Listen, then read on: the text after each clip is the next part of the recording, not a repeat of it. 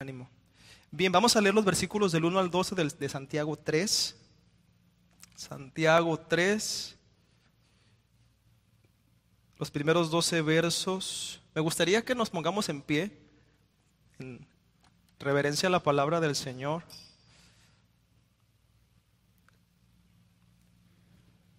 Santiago 3, los primeros 12 versos vamos a leer. Dice la escritura, hermanos míos, no os hagáis maestros muchos de vosotros, sabiendo que recibiremos un juicio más severo, porque todos tropezamos de muchas maneras.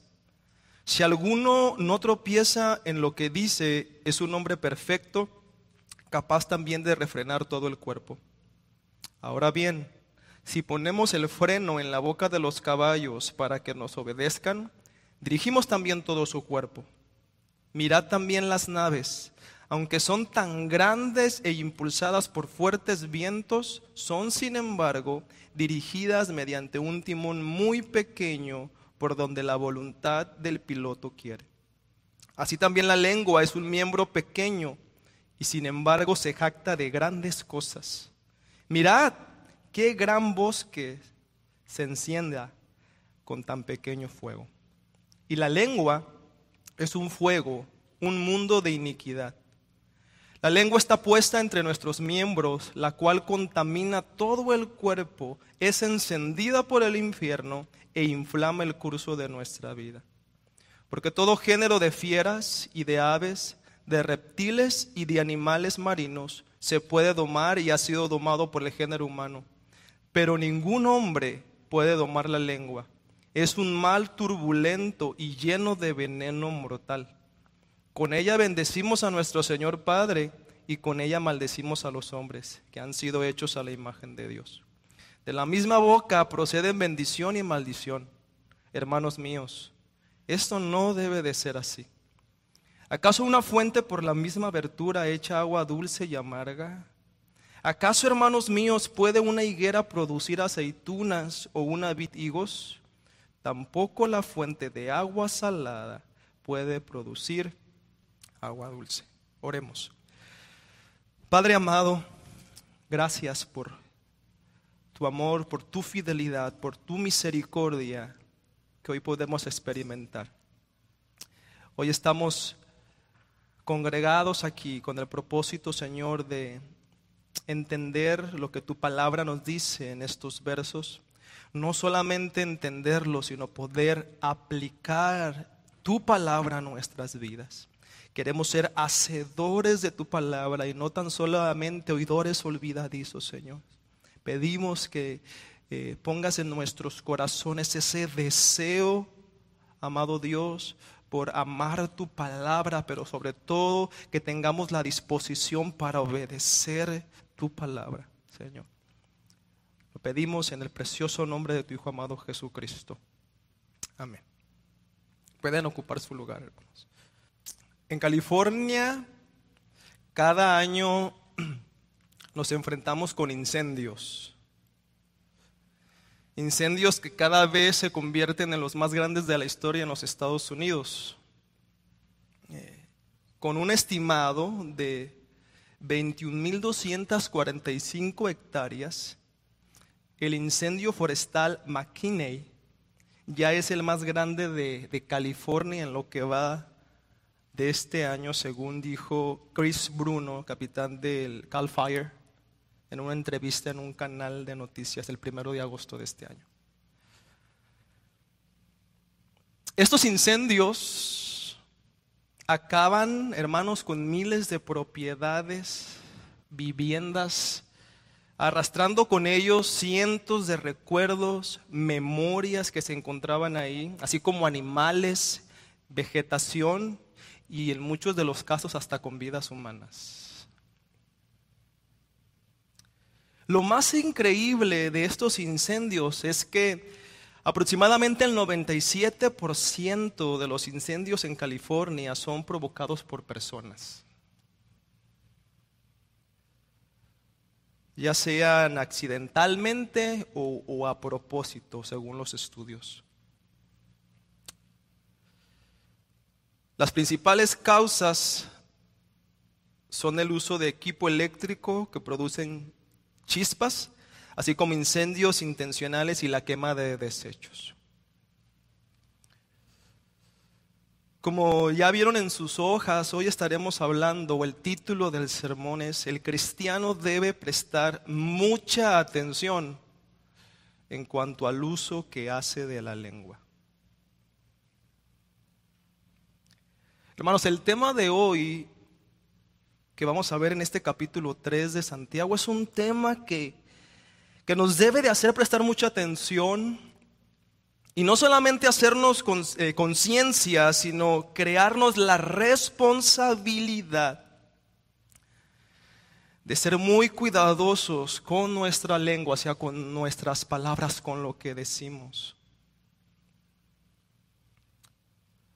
Porque la lengua, o sea, las palabras que salen de nuestra boca, nuestras palabras no controladas, no analizadas, no refrenadas, pueden causar desastres devastadores en la vida.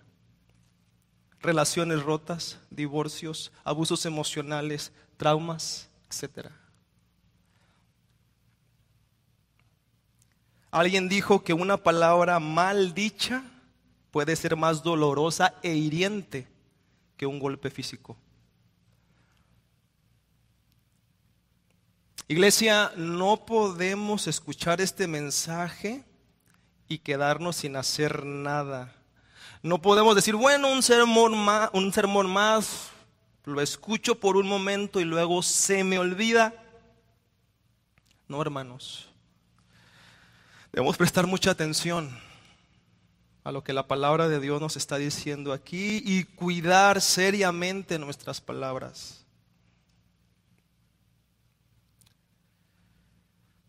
En estos versos que, que ya leímos, vemos cómo Santiago trata el problema que, que el cristiano siempre ha tenido con la lengua. Es importante entender que todos los que hemos sido salvos por gracia y que nos regocijamos de esa obra redentora de Jesús, no solo debemos demostrar con nuestras acciones que somos nuevas criaturas, sino también debemos demostrarlo con nuestras palabras. ¿Se recuerdan lo que dice 2 de Corintios 5, 17? De modo que si alguno está en Cristo, nueva criatura es. Las cosas viejas pasadas, aquí, son hechas todas nuevas.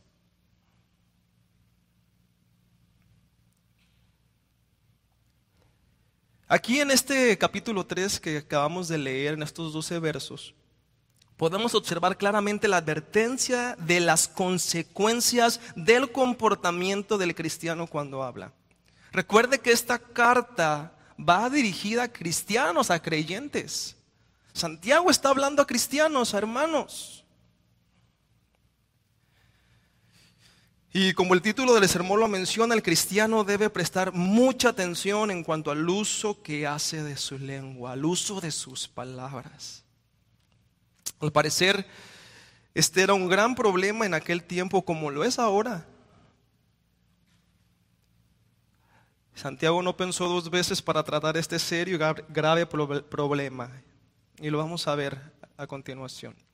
Vamos a ver tres aspectos en el sermón de los cuales Santiago hacer referencia en estos versos. Número uno, veremos la advertencia a los maestros en los versículos del 1 al 2. Luego, número dos, veremos el problema de la lengua en los versículos del 3 al 8, donde vemos cómo específicamente en el verso 6, Santiago dice que la lengua es un fuego, la lengua es un mundo de iniquidad, la lengua contamina todo el cuerpo la lengua es encendida por el infierno y la lengua inflama el curso de nuestra vida. Y como tercer aspecto o el tercer punto, veremos lo que hacemos con la lengua en los versos del 9 al 12. Dice el verso 1, releamos, hermanos míos, no os hagáis maestros muchos de vosotros, sabiendo que recibiremos un juicio más severo. En este verso, Santiago enfatiza una advertencia en cuanto a no tomar la responsabilidad de maestro muy rápido. Y este es el primer aspecto del sermón. Enseñar, ser maestros, es un puesto que conlleva mucha responsabilidad y debe tomarse con mucho cuidado.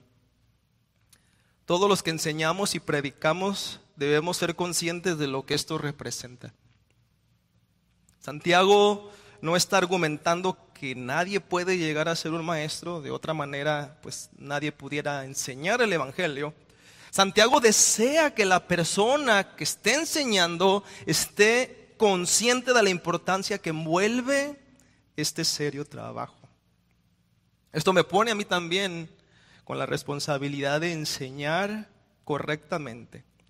Y tal vez me equivoque en algo que diga en este sermón, pero la intención del predicador y del maestro siempre debe de ser presentar seriamente la palabra de Dios.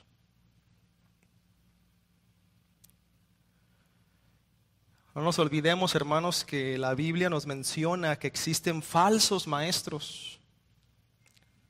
Los falsos maestros son aquellos que no tienen el llamado de Dios para enseñar, pero aún así enseñan falsas doctrinas. Y tal vez estas personas tengan mucha facilidad de palabra, pero no enseñan la verdad de las escrituras. Dice el texto en la versión Reina y Valera que los maestros recibirán mayor condenación, o en la Biblia de las Américas dice, o un juicio severo. La palabra condenación, crima, denota separar o distinguir. Separar o distinguir. Cuando Dios haga juicio sobre las personas, Él dará una especial atención a los que son maestros. De acuerdo a Santiago, los maestros recibirán un mayor juicio. Y la palabra juicio aquí expresa en particular un veredicto negativo y se refiere a un juicio futuro, número uno, para el maestro falso o incrédulo en la segunda venida de Cristo, como ya lo mencioné, y número dos, para el creyente al ser recompensado delante de Cristo. Así que esto no debería desalentar a los que son maestros, a los que somos maestros verdaderos, pero sí sirve para advertir al que aspira ese ministerio sobre hacerlo con una gran seriedad, una responsabilidad. La pregunta sería entonces, ¿por qué los maestros recibirán mayor juicio de acuerdo a Santiago? ¿Por qué es que los maestros van a recibir un juicio más severo?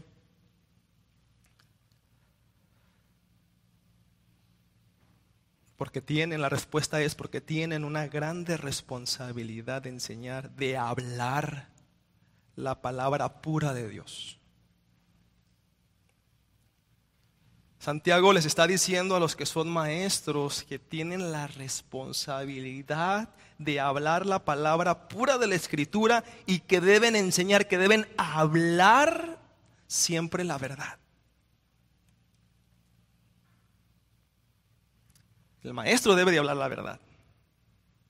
No debe de hablar lo que la gente desea escuchar. El maestro debe predicar, debe enseñar lo que Dios ha estipulado en su palabra. Miren lo que dicen los siguientes textos. Vamos a primera de Timoteo. Pablo le dice a Timoteo lo siguiente. Todos los textos están en sus hojas, así que usted puede estudiarlos en casa después. Primera de Timoteo, capítulo 4, versículo 16.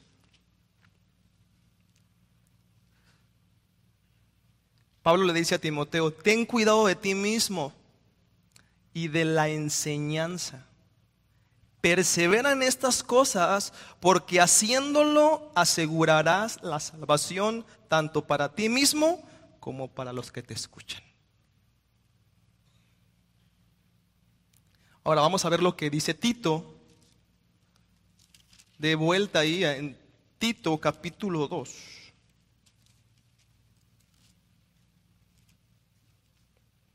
Y vamos a leer el verso 1. Dice, pero en cuanto a ti, Pablo le dice ahora a Tito, pero en cuanto a ti, enseña lo que está de, acuerdo con qué dice ahí el texto, con la sana doctrina. Enseña lo que está de acuerdo con la sana doctrina. El maestro debe de estar consciente de lo que debe de predicar, debe de hacer de acuerdo a la sana doctrina. Si alguien no hace esto, entonces se considera un falso maestro. Vamos a ver una cita más en Primera de Pedro, capítulo 4.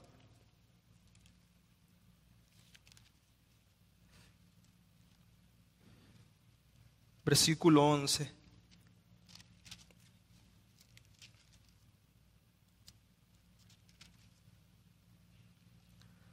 Primera de Pedro capítulo 4 verso 11, el que habla, que hable conforme a las palabras de Dios. El que sirve, que lo haga por la fortaleza de, que Dios da, para que en todo Dios sea glorificado mediante Jesucristo, a quien pertenecen la gloria y el dominio por los siglos de los siglos. Amén. El que habla, dice el apóstol Pedro, que hable conforme a qué? a las palabras de Dios. No a las palabras del humano, del, hombre, a las palabras de Dios. Es importante entender que a los maestros y pastores se les confía mucho y por consiguiente se nos demandará mucho en todas nuestras palabras. Por lo tanto, el ser maestro conlleva una gran responsabilidad y, un gran juicio.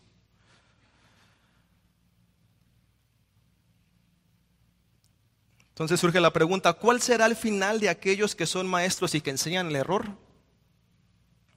De acuerdo a lo que dice el verso 1, una mayor condenación o un juicio más severo, de acuerdo a lo que Santiago dice.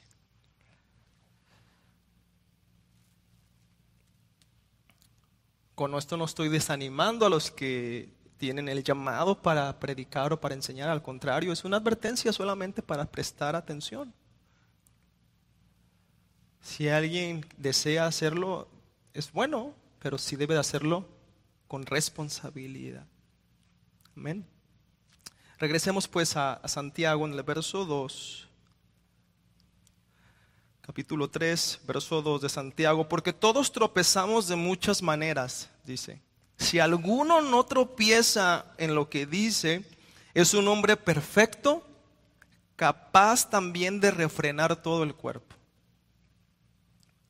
Una de las verdades del ser humano es que fallamos de una manera u otra. Nadie puede decir que no ha fallado, ya sea con sus palabras o con sus acciones. El único que nunca falló ni fallará es nuestro Señor Jesucristo. Nadie más puede decir que no ha fallado.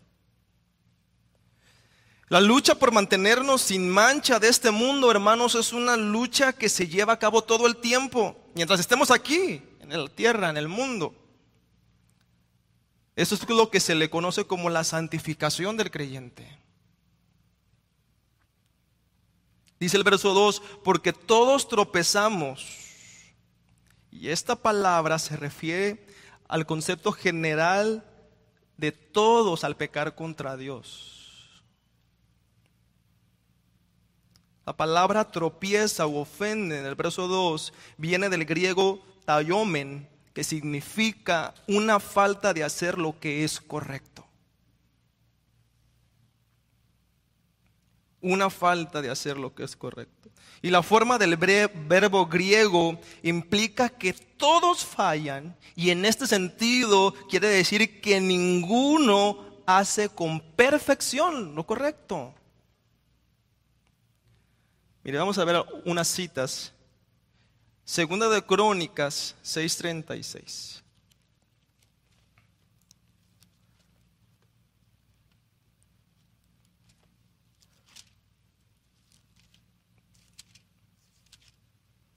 Segunda de Crónicas 6, 36.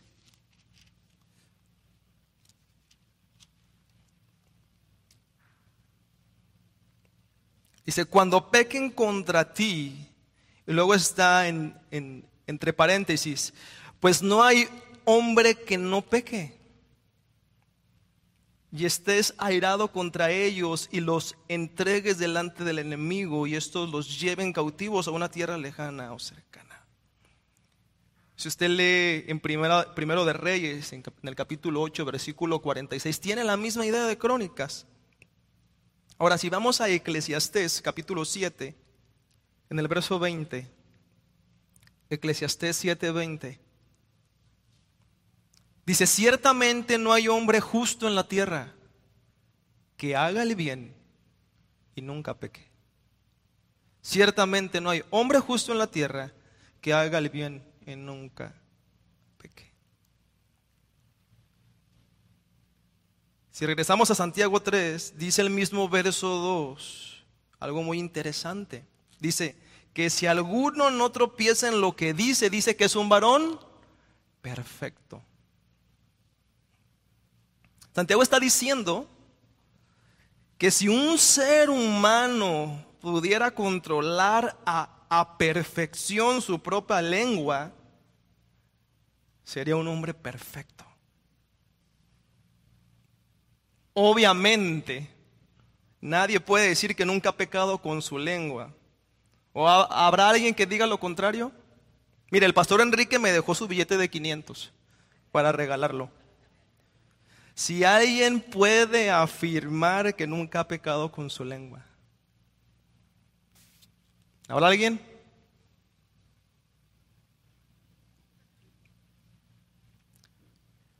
Por lo tanto, entonces, hermano, lo más probable es que la palabra perfecto que aparece en este verso 2 describa a las personas maduras espirituales que son capaces de controlar su lengua.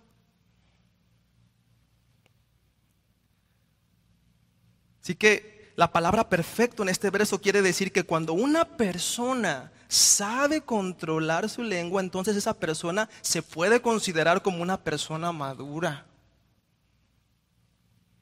Cuando el cristiano alcanza la madurez espiritual, esta madurez le ayuda a no tropezar constantemente, hermanos, tanto con sus acciones como con sus palabras.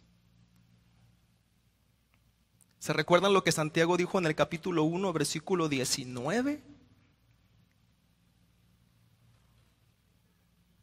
Esto sabéis, mis amados hermanos pero que cada uno sea pronto para oír, tardo para hablar, tardo para la ira. Alguien dijo que tenemos dos oídos para escuchar mejor y una boca solamente para no hablar tanto.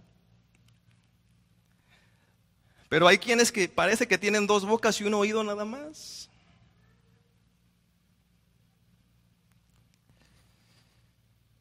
Por esa razón, hermanos, es muy sumamente importante que el cristiano se esfuerce por alcanzar la madurez espiritual, controlando sus palabras.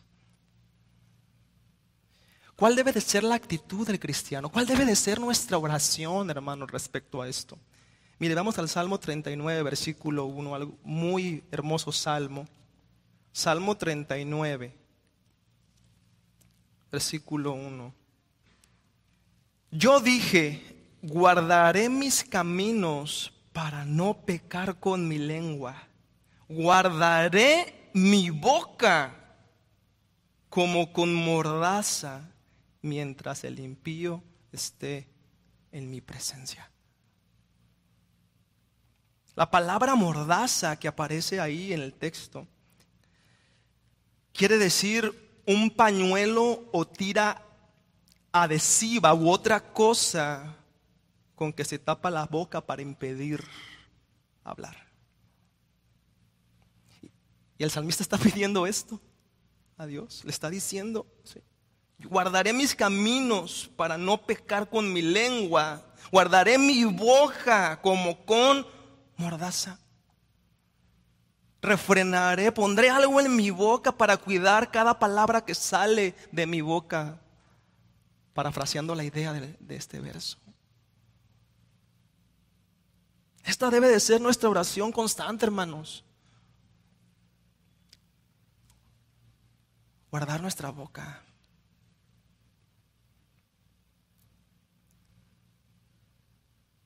No solamente nuestras acciones, nuestras palabras, todo nuestro ser debe de glorificar a Dios. Amén.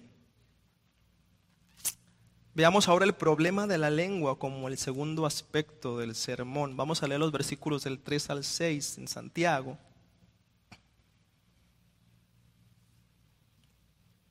Del 3 al 6 de Santiago dice, ahora bien, si ponemos el freno en la boca de los caballos para que nos obedezcan, dirigimos también todo su cuerpo. Mirad también las naves aunque son tan grandes e impulsadas por fuertes vientos, son sin embargo dirigidas mediante un timón muy pequeño por donde la voluntad del piloto quiere. Así también la lengua es un miembro pequeño y sin embargo se jacta de grandes cosas.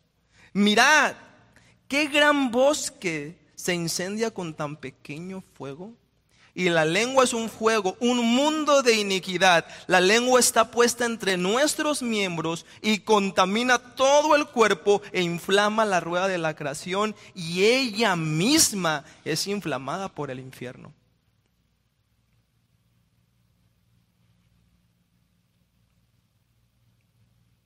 En estos versos, Santiago habla sobre el problema de la lengua. Y usa dos ilustraciones. Primero dice, o habla del freno del caballo para que obedezcan. Y luego habla de los naves o barcos que son dirigidos por un pequeño timón. La ilustración de, de, un pequeño timón y la expresión de un pequeño fuego que aparecen ahí en estos versos que leímos son empleados para denotar cómo algo tan pequeño, algo tan pequeño, tiene control sobre cosas grandes.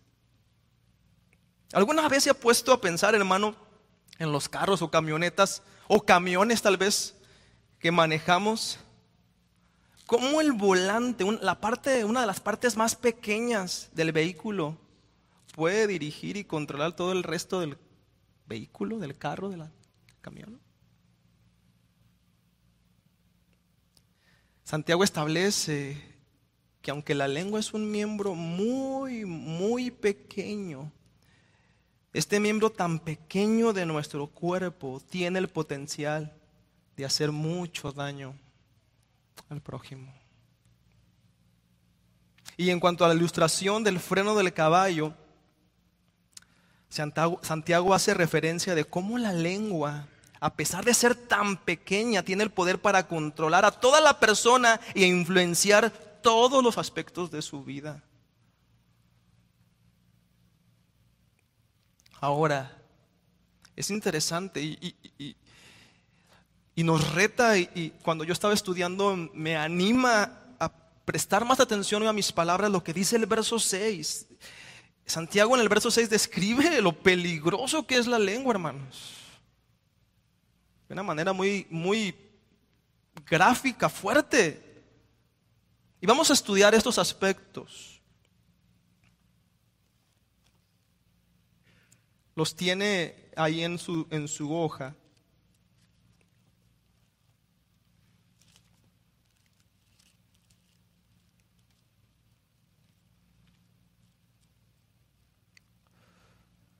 Deje regreso nuevamente a Santiago, aquí en mi Biblia.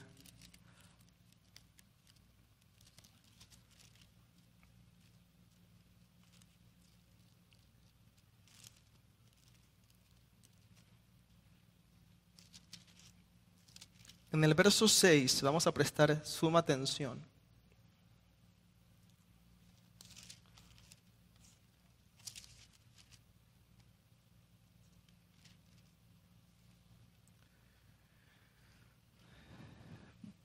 Releamos el verso 6. Y la lengua es un fuego, un mundo de iniquidad.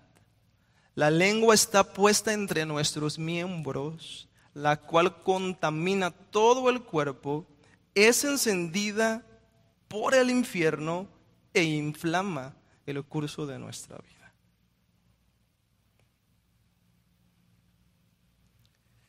El primer aspecto del cual Santiago habla aquí dice que la lengua es un fuego. Le pregunto, ¿qué hace el fuego no controlado? Destruye. Un fuego que no es controlado, destruye.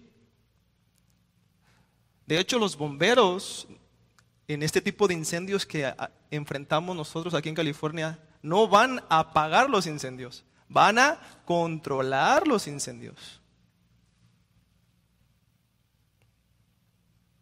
Entonces, el resultado final de una lengua no controlada siempre va a ser, hermanos, destrucción.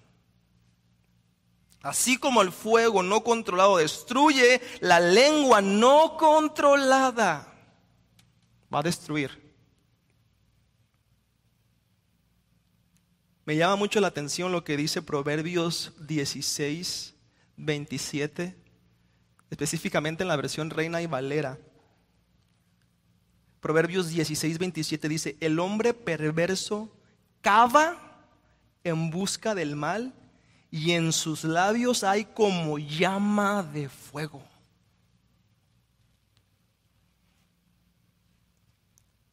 ¿A qué se refiere entonces esto de llama de fuego a destrucción? Sus palabras destruyen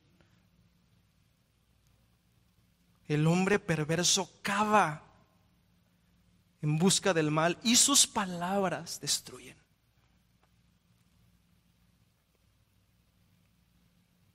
Y luego continúa diciendo en el verso 6, Santiago, un mundo de iniquidad. La lengua es un mundo de iniquidad. Esta frase amplía el concepto de nuestro corazón, o sea, de nuestros pensamientos. Por allí, hermanos, es donde salen los pecados de la lengua. ¿Cuáles son los pecados de la lengua? Creo que los puse ahí en sus hojas. Chismes. Ahí tienen todas las citas. Levíticos 19, 16, Proverbios 11, 13, Proverbios 16, 28, Proverbios 18, 8, Proverbios 29, 19 mentiras, difamaciones. Proverbios 12, 22, Proverbios 19, 9, Colosenses 3, 9, Efesios 4, 25. Blasfemias, Colosenses 3, 8. Malas palabras, Mateo 12, 36 y 37, Efesios 4, 29, Colosenses 4, 6. Todos estos textos usted los puede estudiar en casa a detenimiento. Todos estos aspectos, hermano, el chisme, las mentiras, las difamaciones, las blasfemias, las malas palabras se producen en el corazón del hombre. Las palabras solo son el resultado, son la expresión de lo que hay en los pensamientos, lo que hay en el corazón del hombre.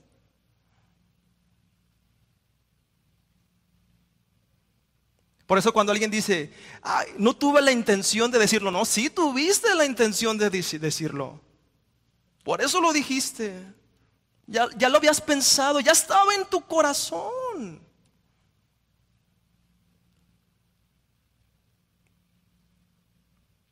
Cuidemos nuestra lengua.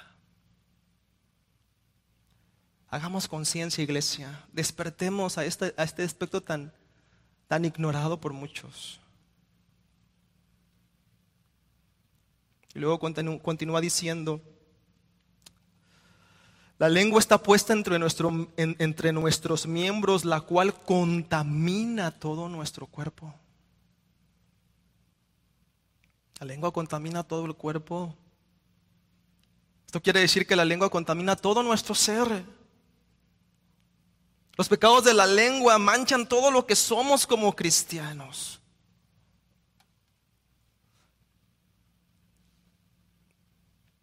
Santiago usa esta expresión que confirma cómo la maldad de la lengua puede extenderse más allá del individuo que la posee para afectar todas las cosas que están a su alrededor.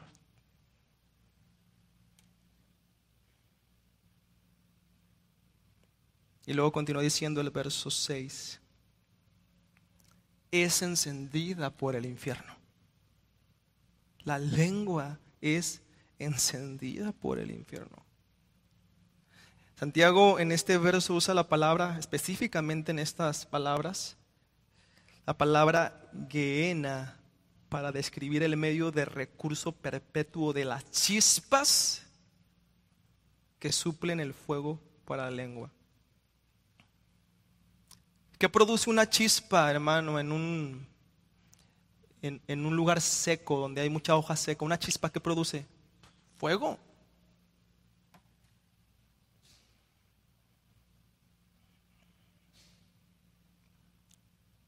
Santiago usa un lenguaje simbólico para denotar el lenguaje donde la lengua obtiene su mal. ¿Dónde es ese lugar? El infierno. En pocas palabras, Santiago dice que es encendida por el mal. ¿De dónde, de dónde proviene el mal? Del infierno. Y luego continúa diciendo el verso 6, e inflama el curso de nuestra vida. La, la, lengua inflama el curso de nuestra vida. Hermanos, el mal uso de la lengua va a afectar en gran manera el curso de nuestras vidas. Así como el fuego se propaga por donde quiera y echa a perder todo y lo destruye, Así también la lengua afecta toda nuestra vida de una manera negativa. Y no solamente a nosotros, sino, repito, a la gente que nos rodea. Todos estos aspectos, hermanos, son usados por Santiago para denotar las serias consecuencias que trae una lengua que no está bajo control. Ahora leamos los versos 7 y 8. Porque todo género de fieras y de aves, de reptiles y de animales marinos se puede domar y ha sido domado por el género humano. Pero ningún hombre puede domar la lengua. Es un mal turbulento y lleno de veneno mortal. Aquí Santiago vuelve a usar otra ilustración de animales domados. Y los menciona, si pone atención, en todas sus categorías. Él menciona fieras, menciona aves, menciona reptiles y animales marinos.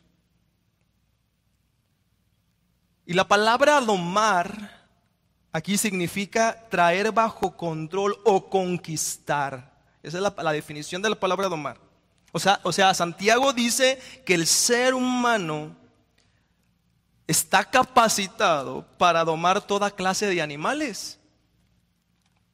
Es interesante ver cómo Santiago usa la palabra domar aquí en, estos, versos. ¿Alguna vez se ha preguntado cómo le hacen los especialistas, los domadores, valga la redundancia, para domar a esos animales peligrosos? ¿Alguna vez se ha preguntado eso?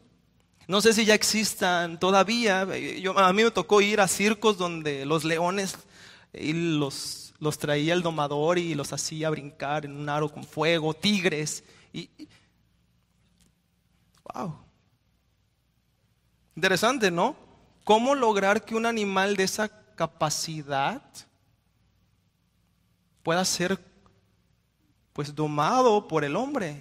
Santiago lo, lo, eh, lo afirma aquí. Pero se ha puesto a pensar cómo le hacen esos domadores, esas personas especialistas para lograr que esos animales peligrosos los obedezcan.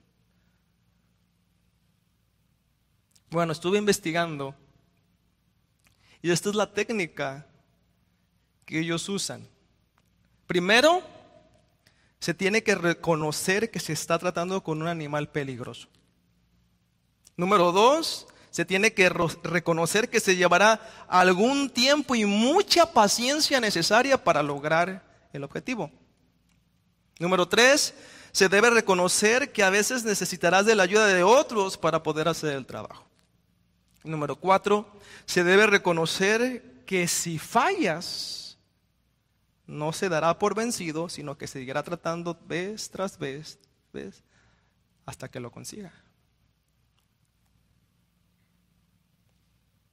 Ahora, si nosotros aplicamos esto en el sentido de la lengua, nosotros los cristianos, escuche bien, aquí voy a hacer un paréntesis porque no quiero que me malentienda o, que malentienda lo que dice Santiago adelante. Nosotros los cristianos, con la ayuda de Dios, podemos salir más que vencedores de este aspecto. Aunque el verso 8 dice que, lo releo, pero ningún hombre puede domar la lengua. Eso dice el verso 8. Esa frase no debe de ser interpretada como dando la idea de que no podemos domar la lengua y por consiguiente cualquier esfuerzo que hagamos va a ser en vano. Santiago no está diciendo esto, hermanos. Muchos usan este texto para argumentar que no pueden controlar su lengua y por consecuencia no son responsables de sus palabras. Eso es falso.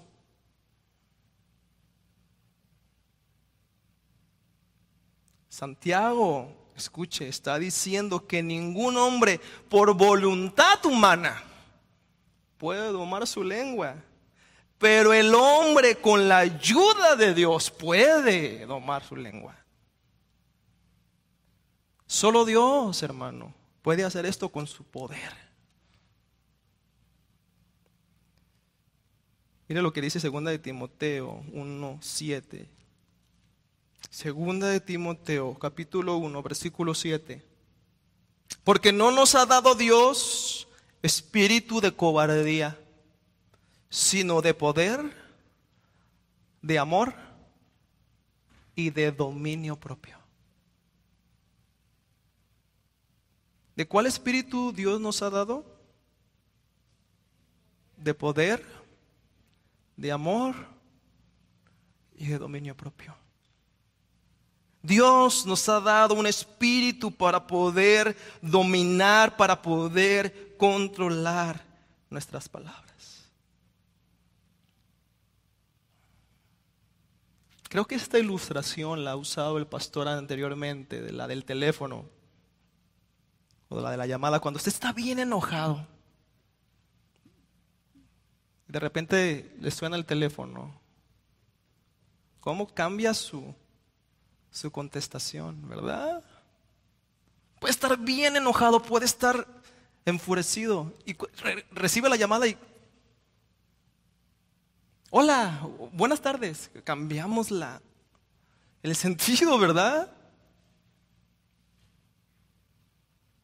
Ahora, si somos conscientes, hermano, de lo que somos en Cristo Jesús, del poder que Dios nos ha dado, tenemos la, la, posibilidad, tenemos la capacidad para poder domar, dominar nuestra lengua, hermanos.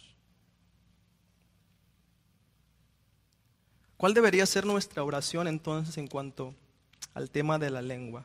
Ya vimos el Salmo 39, ahora vamos a ver el Salmo 141. Salmo 141, verso 3. Señor, pon guarda a mi boca, vigila la puerta de mis labios. Esa debe ser nuestra oración. Señor, pon guarda a mi boca. Vigila, Señor, la puerta de mis labios, de mis palabras. Vamos a ver otro salmo, Salmo 17, 3.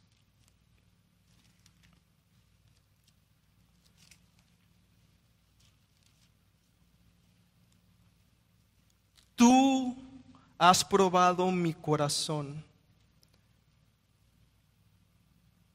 Me has visitado de noche, me has puesto a prueba y, nadie, y nada hallaste. Y luego dice, he resuelto que mi boca no peque. he resuelto que mi boca no peque. Miren hermano, así como Job hizo pacto con sus ojos para no pecar contra Dios, nosotros debemos hacer ese pacto con Dios para no fallar con nuestra boca. Esa debe de ser nuestra oración. Constantemente. Pensemos en esto, iglesia, analicemos este aspecto tan delicado y tan importante.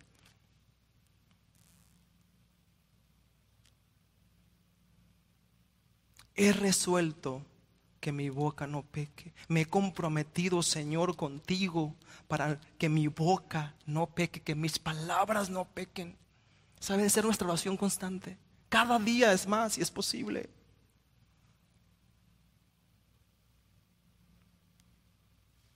Pasemos al tercer y último aspecto de este sermón.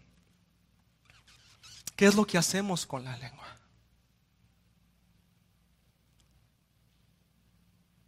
¿Qué es lo que hacemos con la lengua? Y Santiago lo dice en los versículos del 9 al 12.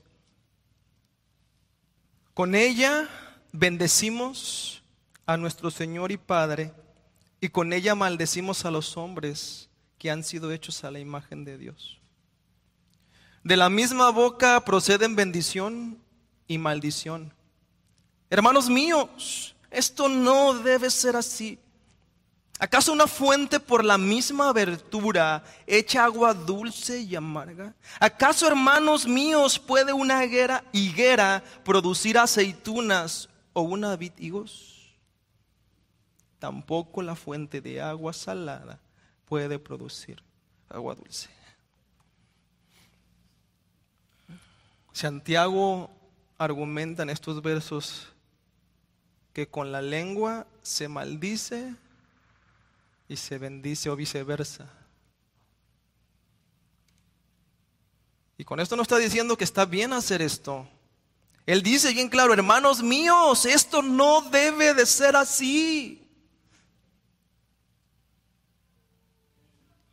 No debe, es un mandato, es un imperativo, no lo hagan. Este es un verbo que se encuentra en tiempo presente, lo cual es una acción continua. En otras palabras, Santiago está diciendo, no deberían continuar haciéndolo así.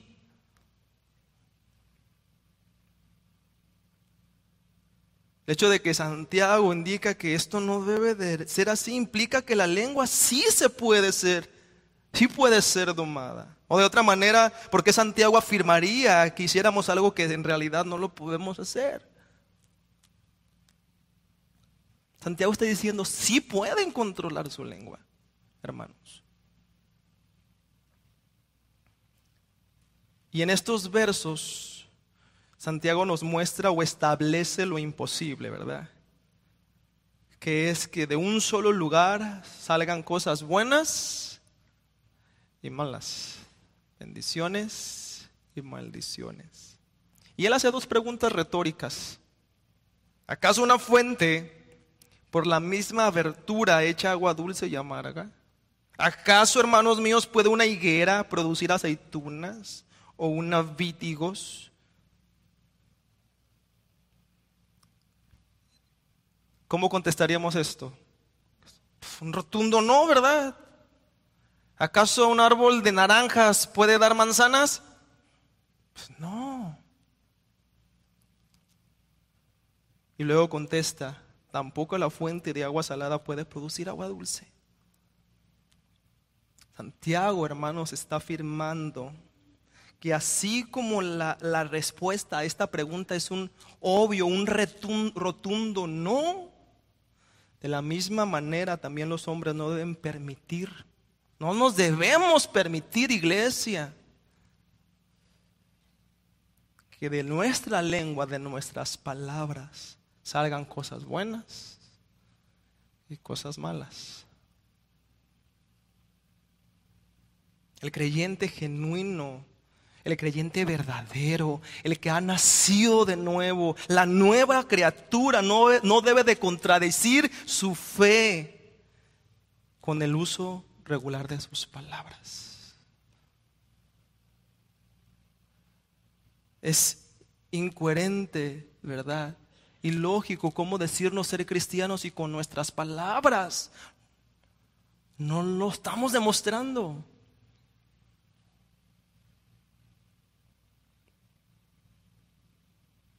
Termino con esto.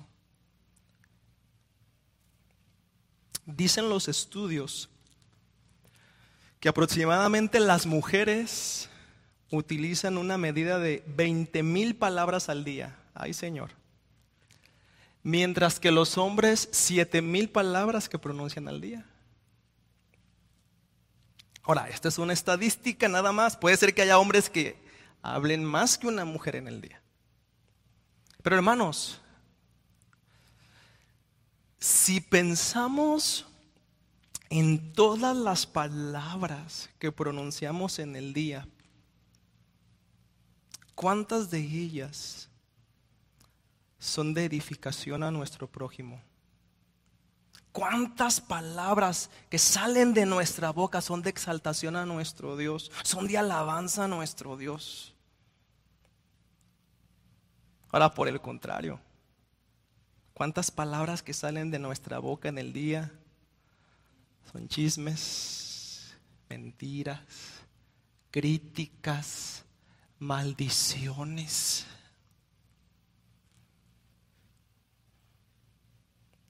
Iglesia del Valle Central, tenemos la responsabilidad.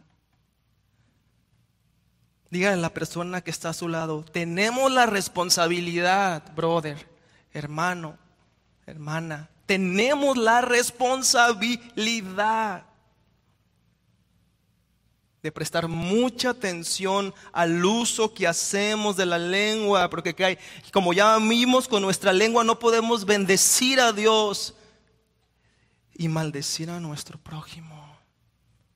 Detengámonos, hermanos, antes de hablar. Pensemos lo que vamos a decir. Seamos conscientes de que toda palabra ociosa, toda palabra vana, daremos cuenta en el día del juicio. Vamos a Mateo y con esta cita cierro y concluyo. Mateo 12.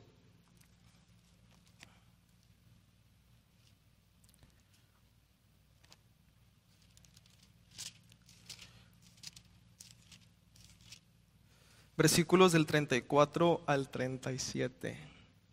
Jesús les está hablando a los fariseos. Mateo 12 del 34 al 37. Los fariseos creían personas buenas. Los fariseos creían que porque respetaban todas las leyes según ellos, eran perfectos. El Señor Jesús les habla de una manera muy fuerte. Y tal vez pueda haber aquí personas que crean que son buenos, que digan, no, pues no hay mal en mí. Yo, voy a la iglesia cada domingo, tarde, pero llego ahí a la iglesia cada domingo. Yo me porto bien, y tengan un concepto erróneo, ¿eh? Fíjese lo que dice aquí el Señor Jesús a esos fariseos. Camada de víboras, les dice. ¿Cómo podéis hablar cosas buenas siendo malos? Porque de la abundancia del corazón habla la boca. El hombre bueno de su buen tesoro saca cosas buenas. Y el hombre malo de su mal tesoro saca cosas malas. Y yo os digo que de toda palabra vana que hablen los hombres, darán cuenta de ella en el día del juicio porque por tus palabras serás justificado y por tus palabras serás condenado.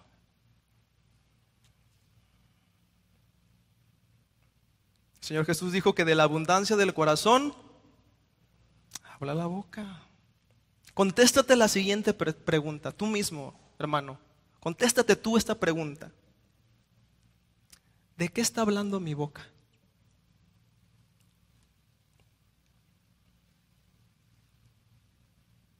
¿De qué está hablando mi boca?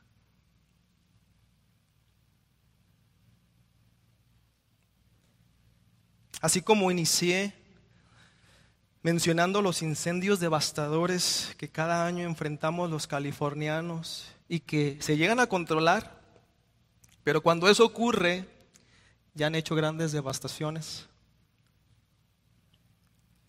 Así también nuestra lengua, hermanos, nuestras palabras mal dichas pueden ser tan significativas y pueden traer consecuencias tan terribles para nosotros y para la gente que nos rodea. Por lo cual debemos orar continuamente para que Dios, por medio de su Espíritu, nos ayude a controlar nuestras palabras y que cada día que pase le glorifiquemos a Él con nuestras vidas y con nuestras palabras. Amén. Oremos, Señor.